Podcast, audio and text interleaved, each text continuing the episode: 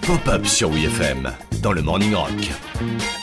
Parfois, une œuvre a tellement d'impact sur toi, elle te fascine tellement que t'en oublies tout ce qui se passe autour. Ça me fait ça quand j'écoute mon chanteur préféré par exemple. Hey Joe, Joe, Joe Mais quoi?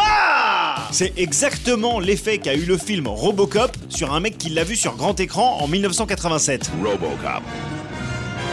Thank you for your cooperation.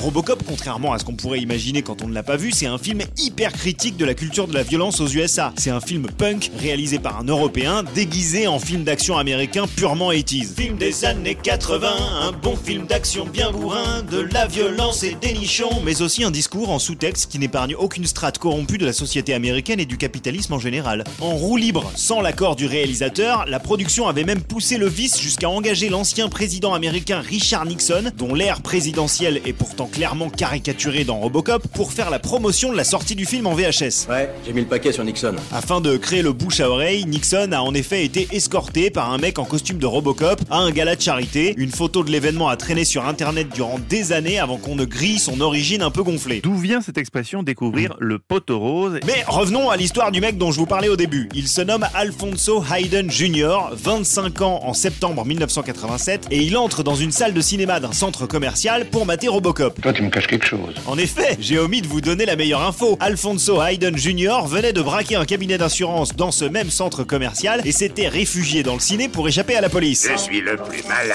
Sauf que le mec était tellement absorbé par le film qu'il a pas capté que pendant la séance, des flics avaient silencieusement évacué la salle pour l'appréhender tranquillement. C'était sa dernière séance. Il paraît même qu'ils ont regardé la fin du film ensemble.